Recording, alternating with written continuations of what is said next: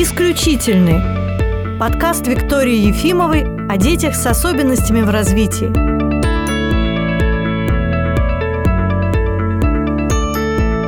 Здравствуйте, друзья! Я Виктория Ефимова, и это подкаст «Исключительный». Сегодня со мной в студии Михаил Альбертович Лебедев, нейробиолог, профессор. Здравствуйте. Здравствуйте, огромное спасибо за приглашение выступить, поговорить с вами, побеседовать. Ну, мы познакомились только вчера, и было очень интересно, потому что мы играли в волейбол вместе с нашей кафедрой возрастной психологии и педагогики семьи. Но возрастной не в смысле возрастной, а что изучается влияние возраста, не обязательно преклонного. А, да, хорошее замечание. Ну, играли как могли, да? Ну, и, кстати... Отлично играли, да. Да. Сегодня мы будем говорить о пластичности мозга, но в большей степени о взрослых людях, да? Да, ну, чуть-чуть о детях можно тоже поговорить. Я, дорогие слушатели и зрители, вместе с вами буду узнавать новое, потому что мы не договаривались в подробностях, о чем мы будем говорить. И единственное, что я в интернете успела посмотреть о Михаиле Альбертовиче, что он начинал свою научную деятельность под руководством Гурфинкеля. Да, именно так, да.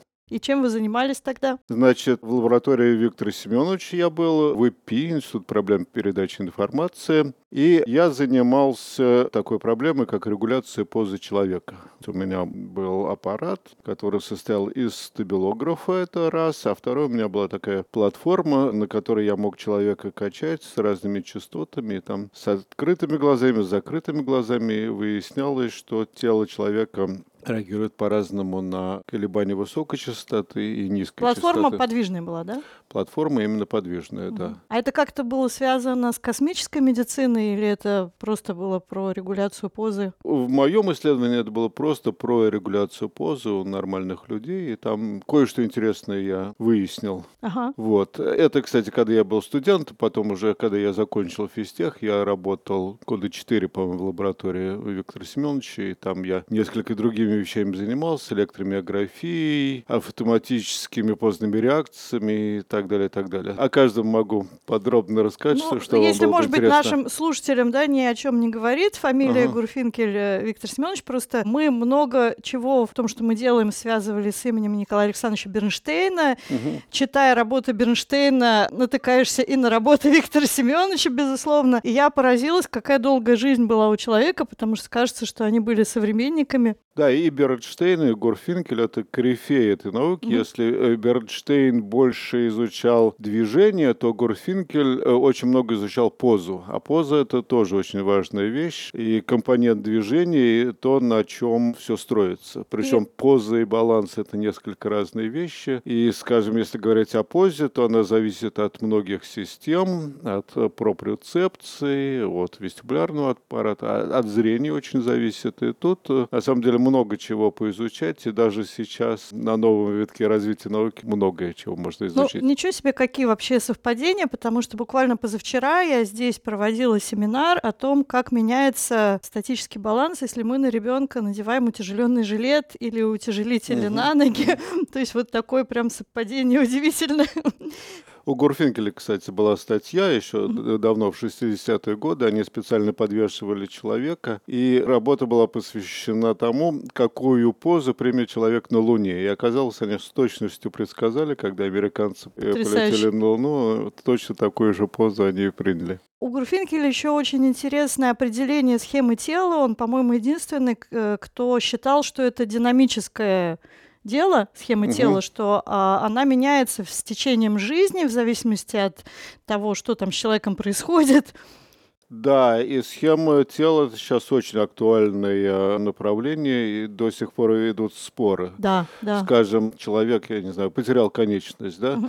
Очень много было работ, что происходит пластичность мозга, там, где была, скажем, представлена утерянная рука, это все заполняется другими частями тела. Оказывается, все не так, не так просто. Вот. И действительно, Гурфинкель в своих работах писал, что схема тела очень консервативна. И сейчас работы показывают, что действительно схема тела очень консервативна, и даже после потери руки все равно мозг продолжает Помните. представлять, помнить эту руку. Ну, собственно, есть фантомная рука и фантомная боль, все это связано со схемой тела. Ну и мы уже плавно перешли все-таки к пластичности мозга. Да, мозг, да, очень пластичен. Причем он пластичен непрерывно. Это не то, что нужно какое-то серьезное воздействие, там травму или болезнь, чтобы мозг угу. начал становиться пластичным. Пластичность действует непрерывно. Скажем, я надену очки, у меня все увеличится, и я буквально за считанные секунды э, адаптируюсь к этому увеличенному изображению. И так далее, и так далее. Если бы пластичности не было, то бы мы не смогли выживать выживать в этом мире. Да, есть такая особенность. У нас, во всяком случае, в стране обычно говорят о пластичности мозга, если есть какая-то травма, потеря каких-то функций, но, по сути дела,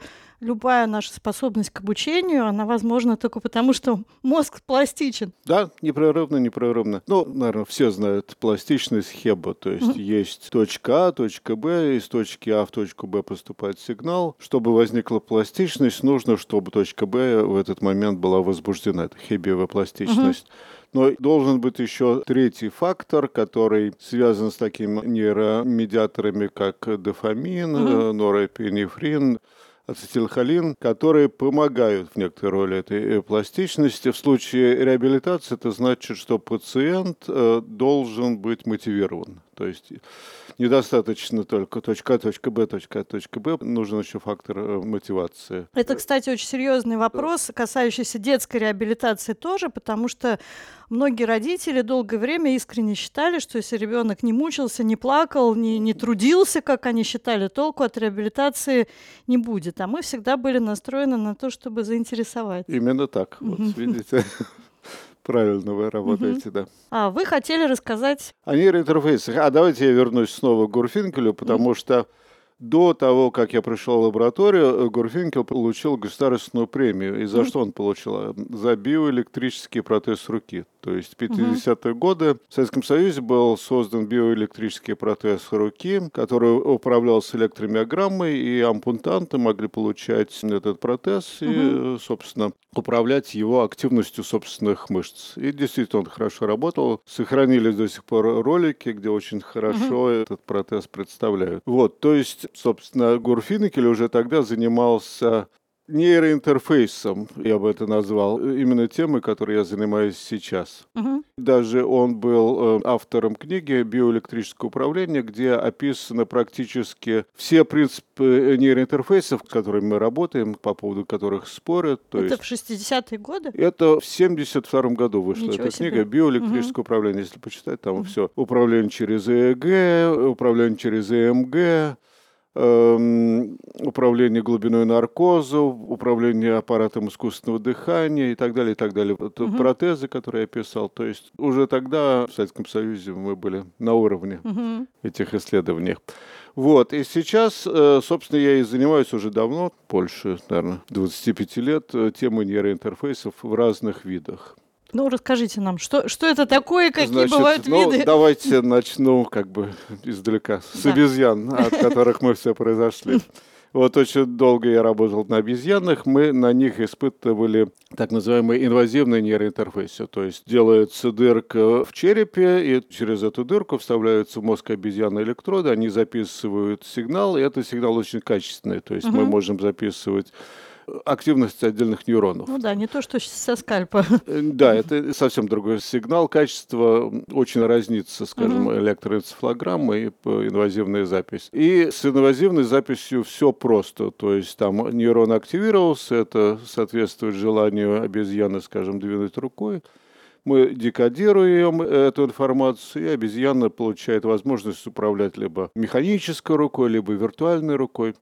Эта рука может трогать различные виртуальные предметы, она дотронулась, что-то ощущает, и в этот момент мы стимулируем мозг в соматосенсорных зонах, то есть у нас получается очувствленный протез. Он угу управляется моторной корой, а сенсорная кора получает информацию, э, которая соответствует тактильному ощущению, проприоцепции. Есть обратная связь, а да, а не просто то, движение. Да, именно так. В идеале человек, получивший этот протез, упражняется, упражняется, и он и управляет им как собственной рукой, и получает э, сенсорную информацию, как будто это его собственная рука. Поэтому при достаточной практике этот протез становится фактически заменой утерянной конечности. Вот.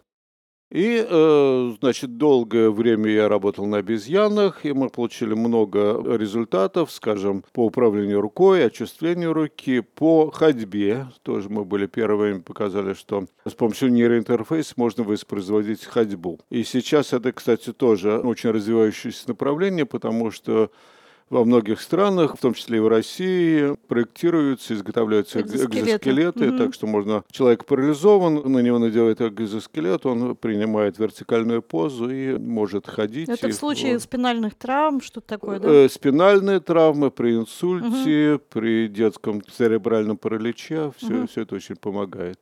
Вот. И если делать так, чтобы эти экзоскелеты были управляемы нервными сигналами, то они работают еще лучше. Вот. Но потом я отклонился несколько от обезьяньей темы, и сейчас я занимаюсь э, нейроинтерфейсом для людей. Угу. И здесь у нас чуть-чуть представлена инвазивная тематика, и она будет развиваться. Но то, что мы делаем сейчас для реабилитации, это неинвазивный интерфейс. То есть мы пишем электроэнцефалограмму, и из нее воспроизводим некие полезные сигналы, которые помогут э, лечению и нейрореабилитации. И это, кстати, очень интересная сейчас тема, такая горячая тема, которая состоит в том, что мы приходит, допустим, человек после инсульта, ему надо uh-huh. реабилитироваться. Что мы с ним делаем? У него парализована рука. Ну, uh-huh первое желание, ну, давайте помассируем руку, разработаем, да, но это можно делать до бесконечности, это не поможет, потому что проблема не в руке, а проблема в головой, мозге, да. именно в мозге, да, как рука связана с мозгом. Значит, более того, мы сейчас развиваем такую тему, как восстановление зрительно-моторной трансформации. Э, что такое зрительно-моторная трансформация? Практически все движения, которые мы производим, они под зрительным контролем. Угу. Скажем, зачем нужно зрение? Ну, с одной стороны, зрение нужно, чтобы мы видели такую великолепную картинку перед собой, но с другой зрение, движение настолько завязаны, что недооценивать моторную функцию зрения нельзя. Значит, я хочу, допустим, взять чашечку кофе, ко мне сигнал поступает в координатах э, сетчатки, затем он преобразуется в другие координаты, скажем, может преобразоваться в координаты комнаты, что позволяет мне, скажем, вращать головой и глазами, и при этом у меня то, что я вижу, остается на своем месте. Это такая аллоцентрическая система координат. А затем, если я хочу схватить в результате чашку, мне нужно преобразовать эти сигналы в команды к мышцам, которые совсем другие имеют координаты. Таким образом, имеется зрительная трансформация от исходного зрительного сигнала до какой-то обработки, постановки планов, что я хочу сделать, и, наконец, движение. Если посмотреть, сколько зон в мозге занимается этим, то практически весь мозг, скажем, зрительная кора, париетальная кора, фронтальная кора, премоторное, моторное, все это задействовано. Теперь мы имеем человека с инсультом. У него парализована mm-hmm. рука или ноги. Значит, подход стандартный такой. Ну, у него же моторные нарушения. Нужно стараться эти моторные Через нарушения, движение. да, пусть двигается, пусть воображает движение. Это хороший подход, но мы считаем, что этого недостаточно, что нужно как раз восстанавливать э, петли зрительно-моторной трансформации. Поэтому мы используем интерфейс, завязанный на зрительные сигналы. Значит, у такого пациента зрение работает нормально. Мы надеваем на него очки виртуальной реальности. Там он видит мишени, они мигают. Действует такой интерфейс, который называется интерфейс P300 нейроинтерфейс угадывает желание этого человека совершить движение по направлению какой-то мишени, то есть нейроинтерфейс разгадывает – как только это разгадано, робот приводит э, руку человека в движение. И таким образом э, каждая попытка у нас возбуждает зоны, которые задействованы в зрительно-моторной трансформации. Мы видим, что таким образом восстановление после инсульта происходит быстрее. Я думаю, что так еще и вопрос мотивации решается, потому что часто человек после инсульта, у него, ну, ему так тяжело, что он Именно не мотивирован так, да, да. вот эти движения, которые все равно не получаются, совершать. А тут что-то совершенно новое, очки именно, виртуальной именно, реальности, именно, и именно, именно. вот это вот все, что да, связано с нужными именно. нейромедиаторами. Именно происходит здесь, более успешно. Здесь баланс как бы легкости, скажем, зрение у него не нарушено, поэтому он может планировать движение. Робот помогает ему делать, и можем добавлять еще разные штуки скажем, записывать электромиограмму, скажем, если он чуть-чуть может генерировать электромиограмму, мы можем это добавить э, в систему и поощрять эти, э, эти сокращения мышц. Кроме того, мы добавляем стимуляцию спинного мозга, что, оказывается, является очень таким действенным фактом, как раз усиливающим хебиевую пластичность. То есть нам Электрическую стимуляцию? Электрическая угу. стимуляция спинного мозга. Можно делать эм, магнитную стимуляцию, ну, угу. которая тоже наводит электрические токи. Вот. Но э, стандартный подход – это электрическая стимуляция, причем она может быть э, производиться инвазивно и неинвазивно, что очень хорошо. И оказывается, что она э, вот действительно усиливает периферический приток э, в зону мозга, который мы хотим реабилитировать. Так так что очень помогает реабилитации включая больных со спинномозговой травмой и с инсультом. То есть это уже практически используется или это только пока еще научные а, разработки? И, и так, и так. И сам я по профессии ученый, я люблю научные результаты, но уже вот в клиниках, с которыми мы работаем, это активно используется. То есть это не из области научной фантастики, нет, это нет, уже нет, это, реальность? Нет, это да, даже продается, то есть уже поступает это изделие, разработанное нами совместно с самарскими коллегами, и вот уже уже э, по клиникам страны оно работает. Угу. Вот. Но это далеко не, не все, чем мы занимаемся. Мы много чем занимаемся. Э, скажем, расскажу вам о таком альфакторном интерфейсе, который, может быть, кстати, вам будет интересен. Альфакторный, Значит, связанный с запахами, да? Вдруг запахами. не расслышал. Именно да? так. Ага. Интерфейс, основанный на запахах. Угу. Но первое, что приходит в голову, была эпидемия ковида, и многие потеряли ощущение запаха. Многие люди, я даже э, разговариваю, говорят, уже два года нарушено да. обоняние. Угу. Да. Оказывается, обоняние можно тренировать. То есть, если давать, скажем, разные запахи, различать и так это систематично делать, то обоняние тренирует. Но мы еще добавляем здесь нейроинтерфейс, смотрим, что происходит в мозге при распознавании запахов, а здесь происходит много всего интересного. И в результате у нас получился такой интерфейс, который может работать в разных видах опишу вам один вариант. Значит, человеку подается запах, он его чувствует, и тут ему подаются картинки, и ему нужно выбрать картинку, которая соответствует эм, запаху. данному запаху. А картинку он еще выбирает через нейроинтерфейс, что помогает нам смотреть, как мозг реагирует на э, решение этой задачи, и плюс это усиливает внимание. То есть, если нет внимания, нейроинтерфейс не будет работать. Вообще безумно интересно, потому что у меня была мысль одной из моих аспиранток дать тему о связи вестибулярных дисфункций с обонятельными, потому угу. что где-то мелькнуло э, такое исследование, что эта связь есть. Но мы уперлись в то, что вестибулярные это мы можем изучить с помощью аппаратуры, а проверка обоняния, ну, это вот, вот эти вот все там просто колбочки, ага. ваточки, то есть нету какого-то инструмента, как это делать. Ну, у нас уже есть прибор, значит, значит, прибор э, такой, который делает такой пшик, и этот пшик означает запах, его можно понюхать.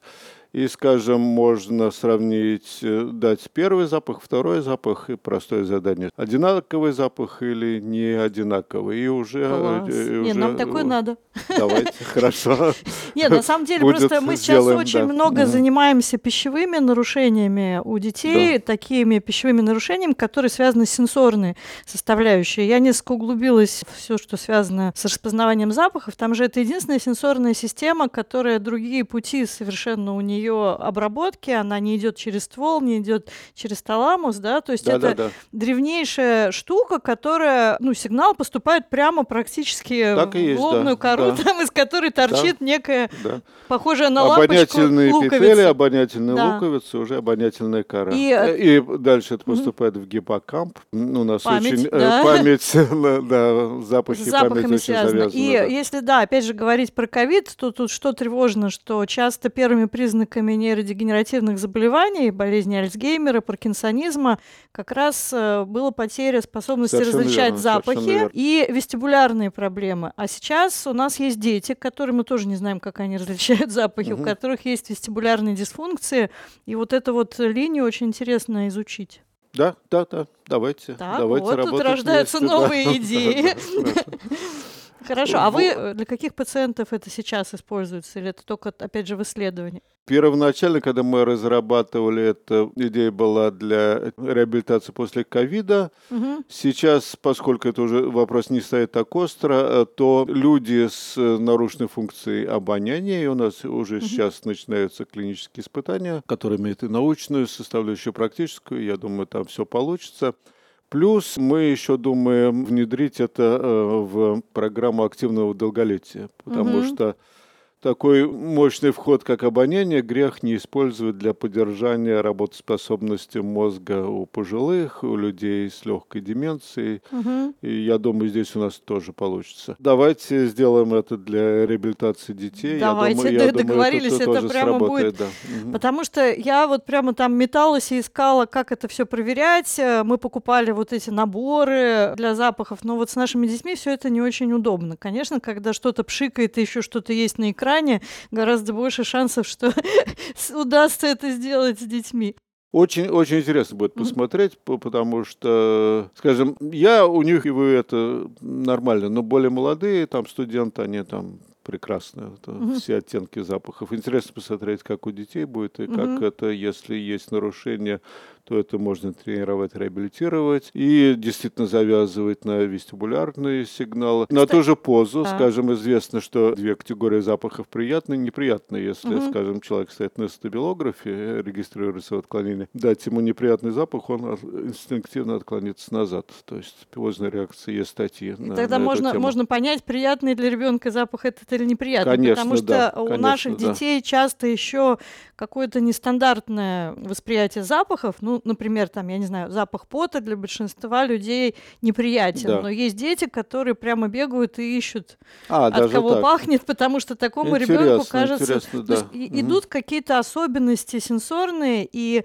вот все, что связано с обонянием, мне кажется, это наименее да, да, изученная да. сфера, угу. хотя многие сейчас логопеды и психологи пытаются в свои занятия что-то связанное с запахами угу. а, включать, рассуждая, что там, а вот лаванда это обязательно будет успокаивать, а апельсин апельсин, там что-то будет другое. У меня всегда были вопросы, ну, действительно ли это так? Не слишком ли велика индивидуальная вариативность в плане приятный неприятный? Наверняка, наверняка здесь угу. индивидуальные Что вот так вот однозначно особенности важны, да. Нельзя. Так, да, здорово. И, и особенно у детей, да. Так что это будет интересно посмотреть. Договорились. Да, да, Еще у вас какие-то есть интерфейсы так. в кармане? Есть, кстати, план вот по пусторальным интерфейсам как стандартно выглядит нейроинтерфейс, от человека располагают в удобное кресло, он там полулежит, полузасыпает, ему просят что-то воображать или угу. смотреть на экран. Поза абсолютно не воздействует. У нас есть э, мысль задействовать позу. То есть э, поза сама по себе имеет много интересных реакций. Скажем, я поднимаю руку, да, угу. за 150 миллисекунд до того, как я поднял руку, у меня активность будет в ногах Гурфингель, кстати, угу. это исследовал, упреждающую поздно компонента. Теперь даже если я просто воображаю поднятие руки, все равно э, в ногах будет некая реакция. Ну, только это... возникает почему вопрос, почему нельзя вообще все тренировки спортивные свести к тому, что мы воображаем, что мы что-то делаем, раз реакции те же. Это я часто получаю ну. такие вопросы. Я даже получал вопрос, о, а вы стимулируете мозг, а можно не ходить в ресторан, допустим, а стимулировать у вас полное ощущение вкуснее вкуснейшей еды. Ну, теоретически это возможно, но практически все-таки пока нужно но комбинировать и то, и другое. Все-таки мы живем в теле, и да. э, решить, что как и в романах Пелевина уже теперь да, мозги да, в банках, да, да, и да. можно все имитировать, Именно наверное, все-таки не надо к этому приближаться. Пока, пока не стоит, да, пока не стоит. Про вибрацию. Про вибрацию, да, про вибрацию. Я говорил, что мы делаем такие очисленные нейроинтерфейсы. Mm-hmm. То есть э, в идеале э, нейроинтерфейс должен быть полностью искусственным, скажем. Если мы отчисляем, то. При помощи электрической стимуляции чего-то. Причем mm-hmm. можно стимулировать головной мозг, можно таламус, можно периферические нервы. Так получается mm-hmm. отчисление, и так работает. Можно, кстати, еще замещать ощущение, скажем, человек потерял зрение, ему заменяют зрение электрической стимуляцией, что интересно, mm-hmm. языка. Можно да. на языке создавать Порт, картинку. Да, и, и, да, да, и таким образом будет замещено зрение. Но Кстати, можно использовать и реальные способы стимуляции. Вибрация. Вибрация – прекрасный способ, в нейрофизиологии давно используется. Отлично работает, поскольку вибрация, приложенная к участку кожи, она активирует и тактильные афференты, проприоцептивные. Угу. Соответственно, можно действовать по двум направлениям. Первое – вызывать тактильные ощущения, скажем, для восстановления зрения я могу вывести картинку на тактильную матрицу с вибрирующими иголочками, это будет восстанавливать зрение. А также можно стимулировать проприоцептивные окончания, и здесь э, целая масса таких интересных иллюзий, скажем, если я расслабился, мне стимулируют бицепс, это означает, что бицепс растягивается. То есть у меня угу. будет э, возникать иллюзия движения руки. Но если это ввести в постуральную компоненту, то здесь эффект просто превосходный. Человек стоит, ему вибрирует ахиллесовое сухожилие, он падает назад. Это совершенно автоматическая реакция, особенно с закрытыми глазами. Или можно вибрировать мышцы шеи. То есть вибрация, она в этом смысле очень полезна как и для реабилитации в разных видах, так и для нейроинтерфейсов, как дополнительный сенсорный вход. А у нас такой интересный опыт получился. Есть дети маленькие, которые не реагируют на человеческий голос. Там на лай собаки реагируют, а на голос мамы не реагируют. Получается, что они теряют очень важный источник приобретения языковых, например, навыков. Да? И э, экспериментируя по-разному с теми аудиотренингами, которые у нас есть, э, мы сделали так, что у нас есть вибрирующая платформа, которая превращает э, музыку или голос, ну, фактически в тактильное ощущение. И выяснилось, что через этот вход мы можем запустить слуховое восприятие. Да, да, Вопрос идея, да. Э, про вибрацию был вот у нас связан с тем, как mm. раз, что мы разработали сейчас вместе с инженерами, с акустиками, ну, такой более приличный, не кустарный вариант вот этой вот платформы. И сейчас будем делать научное обоснование Угу. Поэтому вот было интересно послушать ваше мнение. Вибрации и слух, да, очень завязаны, скажем, на крысах есть работа, что э, смотрят вот тактильный афферент, куда он идет, он ну, угу. идет, соответственно, через положенные пути, попадает в правильную область таламуса, и оттуда он как бы должен идти в самоценсорную кору. Угу. Туда и, и идут э, связи, далее идут также в моторную кору, но оказывается, что также идут и Э, в слуховую кору. То, то есть даже здесь есть такой угу. перехлест, что именно тактильная информация в слуховую же кору и поступает. Э, ну, скажем, крысе это для чего нужно? Она же что-то там жует, трогаешь, шебаршит. Это вызывает звуки, то ну, нужно интегрировать э, тактильные и слуховые сигналы. Но э, в случае задачи реабилитации, конечно, вот эти э, такие кросс-модальные взаимодействия нужно использовать, и они действительно будут действовать. Ну, это все да. туда же, в нашу копилочку да, пластичности да, да, да. мозга. Конечно, конечно, да. Спасибо за такую насыщенную, интересную беседу. Я даже еще пока не смогу все до конца осмыслить, да. но я думаю, что мы продолжим общаться. Да, спасибо, да, спасибо. И тем более мы придумали да. при вас, дорогие друзья, фактически новое направление. Да, да, да. И будем его реализовывать. И будем первыми, кто будет двигаться по этому направлению. Спасибо, Михаил Альберт. Спасибо вам. Ага, спасибо. До новых встреч. Аудиоверсию подкаста вы можете послушать на Яндекс Музыке, Apple и Google подкастах, ВКонтакте, а также на всех других доступных площадках. А если вы смотрите видеоверсию подкаста на YouTube, не забывайте ставить лайк и подписываться на наш канал Synapse Expert. Так вы не пропустите следующие выпуски.